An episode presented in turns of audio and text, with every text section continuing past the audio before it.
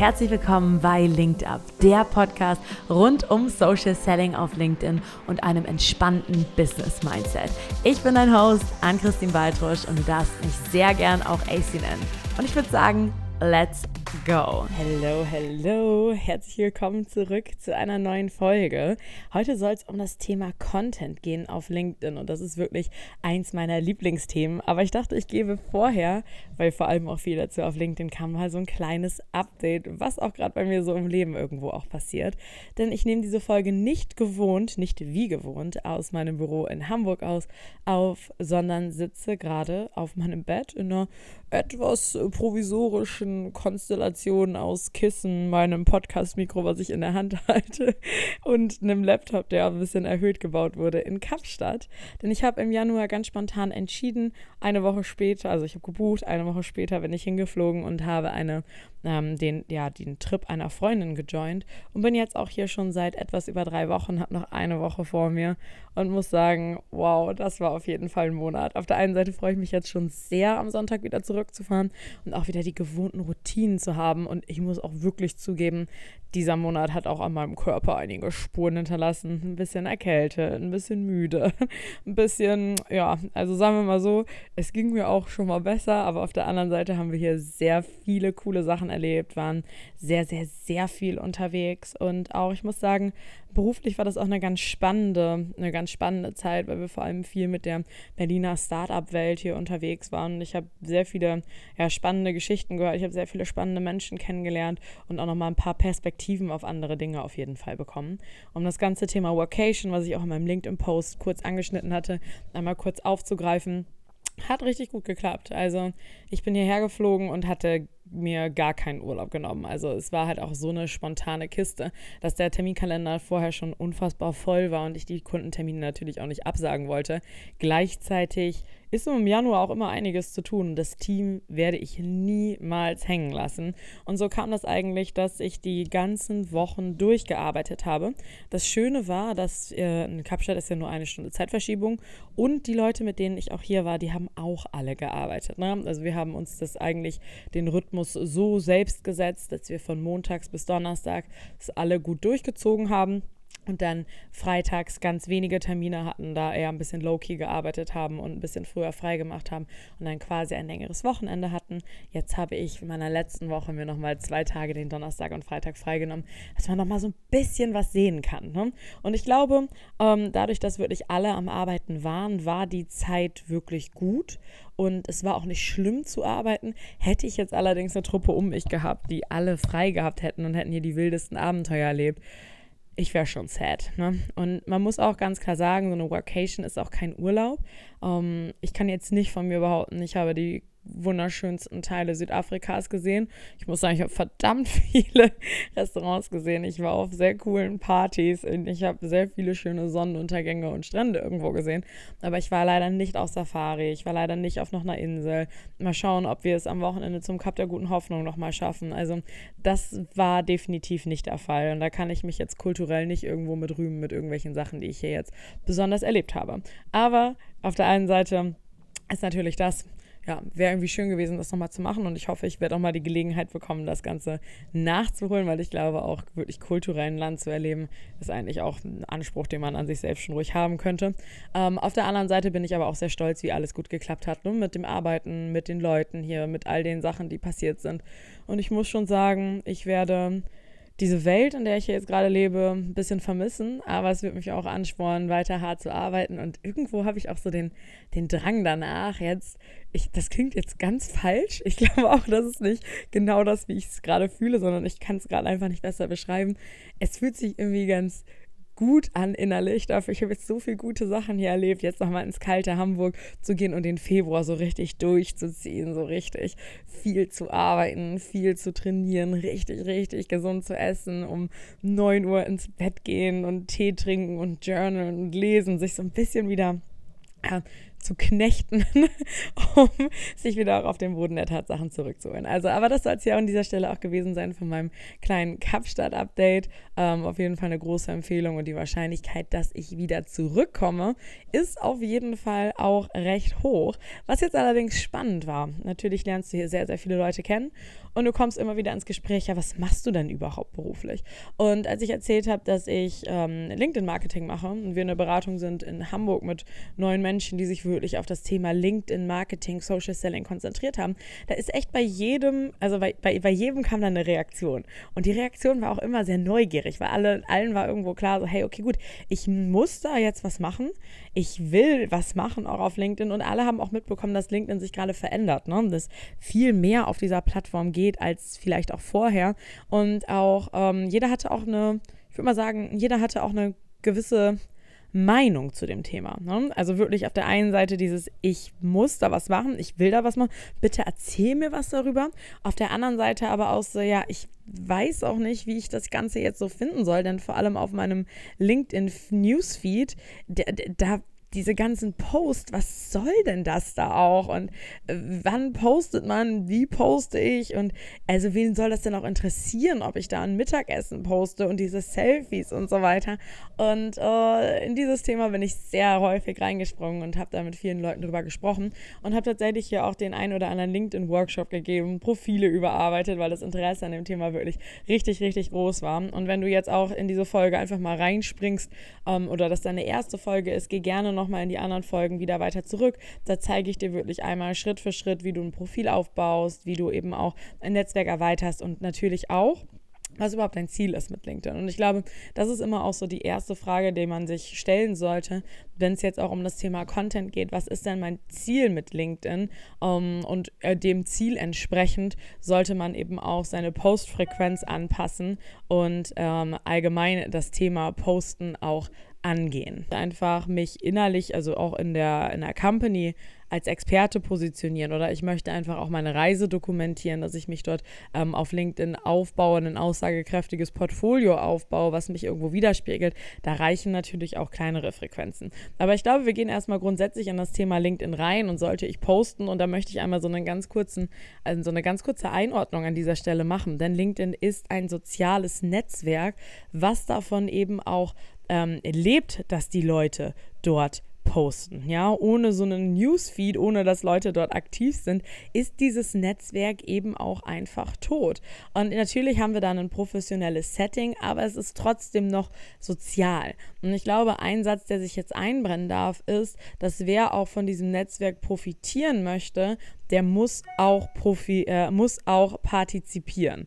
Ne? Wer profitieren möchte, muss auch partizipieren. Und mit diesem Leitsatz kann man das ganze Thema einfach auch schon für sich angehen. Je mehr du auch profitieren möchtest, desto mehr solltest du eben auch partizipieren. Wenn man sich das Thema Content einmal anschaut, dann kann man sich eigentlich wieder auch die Frage stellen, vom ganz am Anfang, wenn wir uns die Folge nochmal ins Gemüt rufen zum Thema Positionierung, zum Thema Profil, dann sollten wir uns diese Frage stellen, ich bin der Ansprechpartner für. Diese Frage solltest du einmal für dich beantworten, weil da haben wir eigentlich eine ganz gute Überschrift für dein Profil und in deinem Profil platzieren wir ja sozusagen den Content.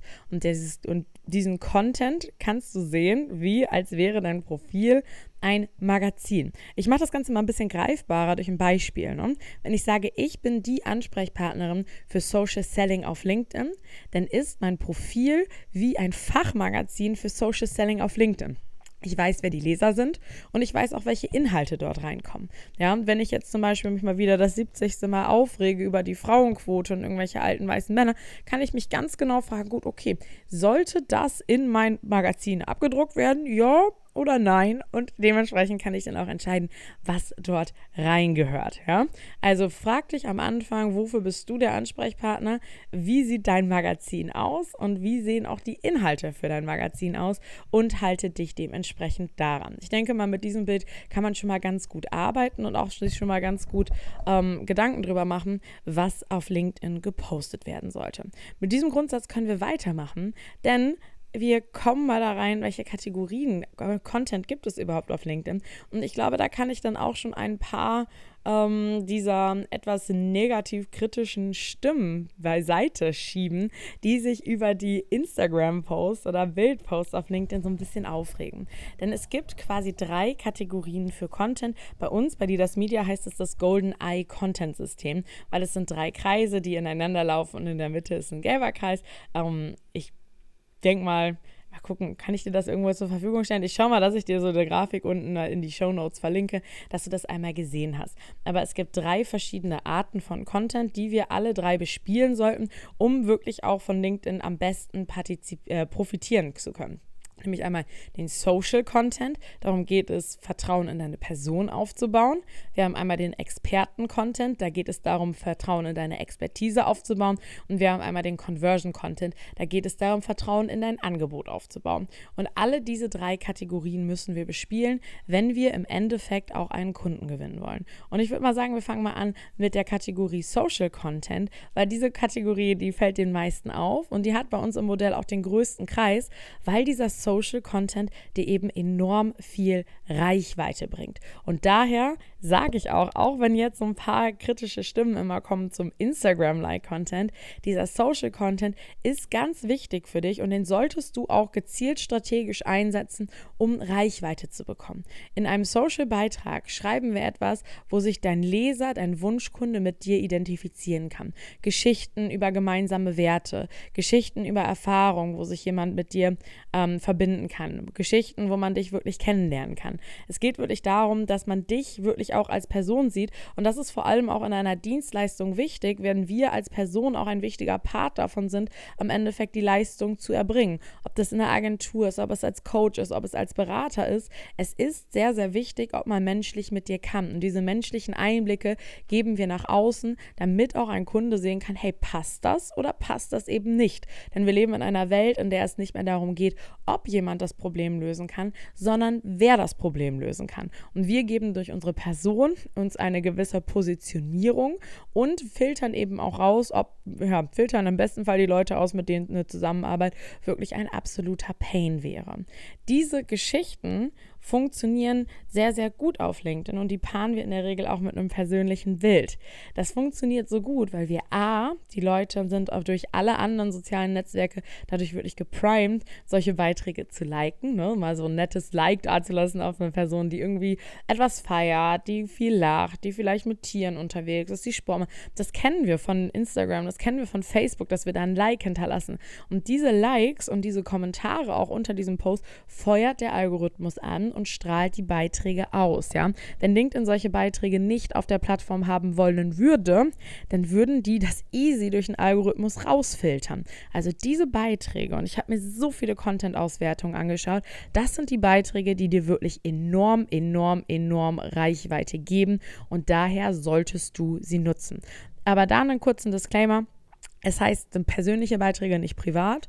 Versuch sie trotzdem mehrwertelastig zu gestalten. Und je besser du deinen Wunschkunden kennst, desto mehr kannst du eben auch auf die, ja, auf eine gewisse Identifikation spielen. Zum Beispiel, ich gehe häufig prallen mit Posts, die etwas selbstkritischer sind, wo man wirklich in diese, ja, in dieses äh, sich selbst reflektieren reingeht oder sportliche Posts mit falschem Ehrgeiz, weil ich meine Zielgruppe kenne und weiß, dass sich da sehr viele mit identifizieren können. Dass du jetzt das siebte Mal deine Spaghetti Bolognese postest, das bringt dir wahrscheinlich nicht ganz so viel. Warum nehmen wir diese Reichweite so mit oder warum ist die auch so wichtig? Denn im Endeffekt geht es ja eigentlich darum, dass man die richtigen Leute erreicht und nicht nur viele. Es, die nehmen wir mit, weil jedes Like auf deinen Post zeigt, dass jemand sich für dich interessiert. Das heißt, wenn jemand jetzt hier Ann-Christine Baltrusch liked, gibt er dem Algorithmus das Zeichen, ja gut, ich finde die Sachen von Ann-Christine Baltrusch interessant und ich möchte gern mehr von ihr sehen. Und das heißt auch, meine anderen Beiträge, die Expertenbeiträge und die Conversion-Beiträge, dir mit einer höheren Wahrscheinlichkeit auch angezeigt werden. Und wir hebeln eigentlich den Kern unserer Content-Strategie, nämlich den Expertenbeitrag und den Conversion-Beitrag, durch eine gezielte Einsetzung dieser Social-Beiträge. Also die nehmen wir auf jeden, jeden Fall mit, um eben diese Reichweiten-Effekte ähm, zu nutzen, dass unsere anderen Beiträge mehr gesehen werden und eben auch über unser Netzwerk hinweg zu wachsen wachsen, plus eben auch eine menschliche Positionierung zu haben, um zu sehen, wer zu dir passt und wer nicht. Dann kommen wir zum nächsten Thema, nämlich den Expertenbeiträgen. Und da habe ich schon gesagt, das ist wirklich auch der Kern unserer Strategien. Vor allem bei mir jetzt, wenn es um Social Selling geht, ist es enorm wichtig zu zeigen, dass man einen guten Job macht. Und ich habe am Anfang schon gesagt, es geht einmal um Expertise oder Vertrauen in deine Expertise aufbauen.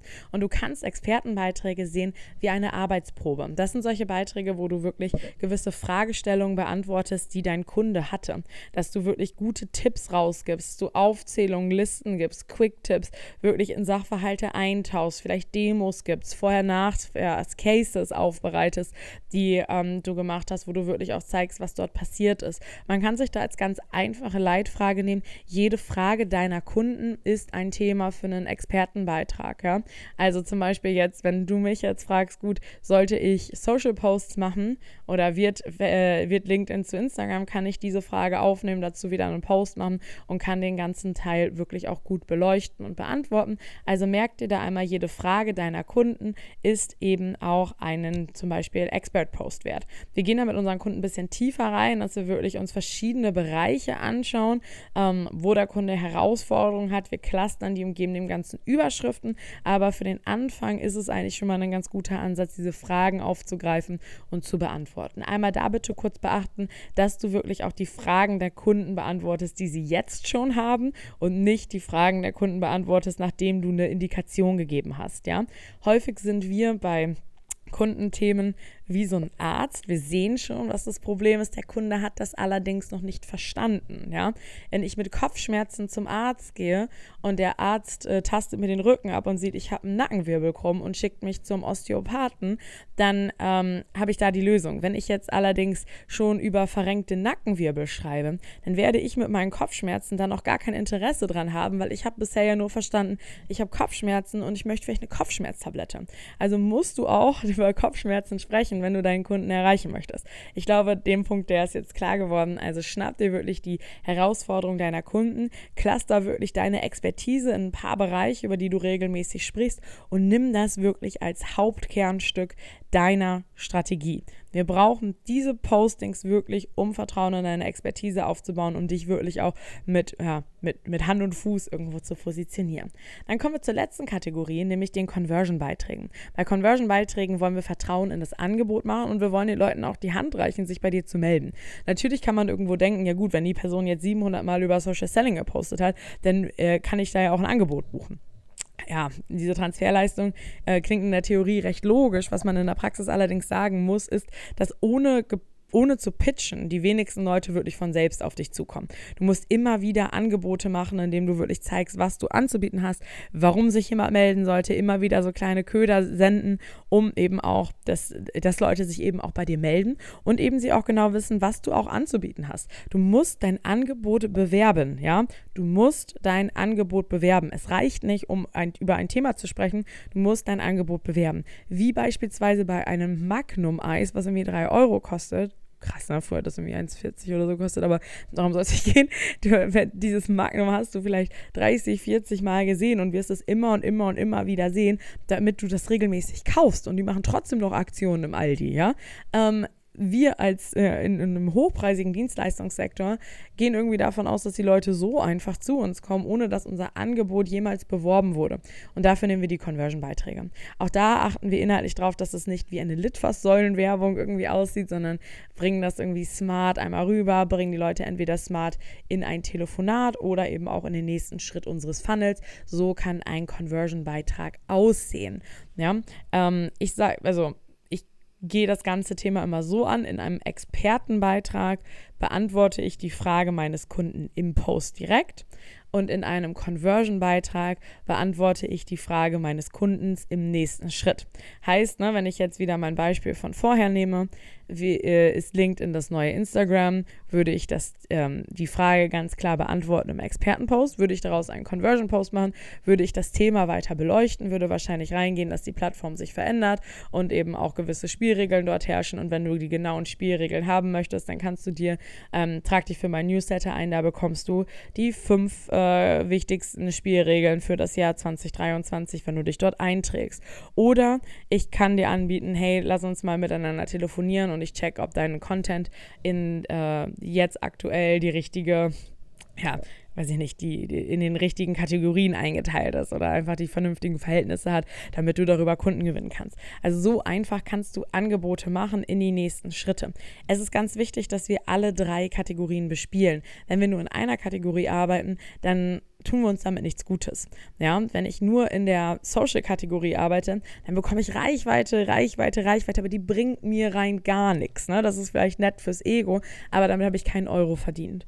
Wenn ich nur Expertenbeiträge mache, dann stehe ich irgendwie für eine gewisse Expertise, es sehen meistens nicht genügend Menschen, weil wir diesen Reichweite-Effekt etwas vernachlässigen. Plus eben auch kann es sein, dass du Awareness für ein Thema machst, aber die Leute eben woanders kaufen, weil, weil sie woanders ein gutes Angebot sehen. Ne? Also ich spreche 24-7 über Social Selling und dann kaufen sie bei jemand anders, weil der gerade ein gutes Offer hat, aber ich habe auf das Thema heiß gemacht. Das wäre natürlich auch irgendwo schade. Und das kommt häufiger vor, als man denkt. Wenn ich nur Conversion-Beiträge mache, dann gehen wir den Leuten auf die Nerven, weil niemand möchte nur Werbung sehen. Das sind im Grunde genommen die drei Kategorien, auf die es ankommt im ähm, LinkedIn-Game. Und wie gesagt, schon am Anfang, es kommt so ein bisschen darauf an, wofür du persönlich auch LinkedIn nutzen möchtest, um die richtigen Verhältnisse, um die richtigen Frequenzen für dich ähm, dort rauszufinden. Grundsätzlich kann man sagen, dass LinkedIn eine sehr gnädige Plattform ist. Mit ein bis zwei Posts pro Woche kommen die meisten schon recht weit. Und über genaue Verhältnisse und so weiter sprechen wir wann anders. Ich würde auch sagen, ich mache noch mal ein paar mehr Folgen auch zum Thema Content,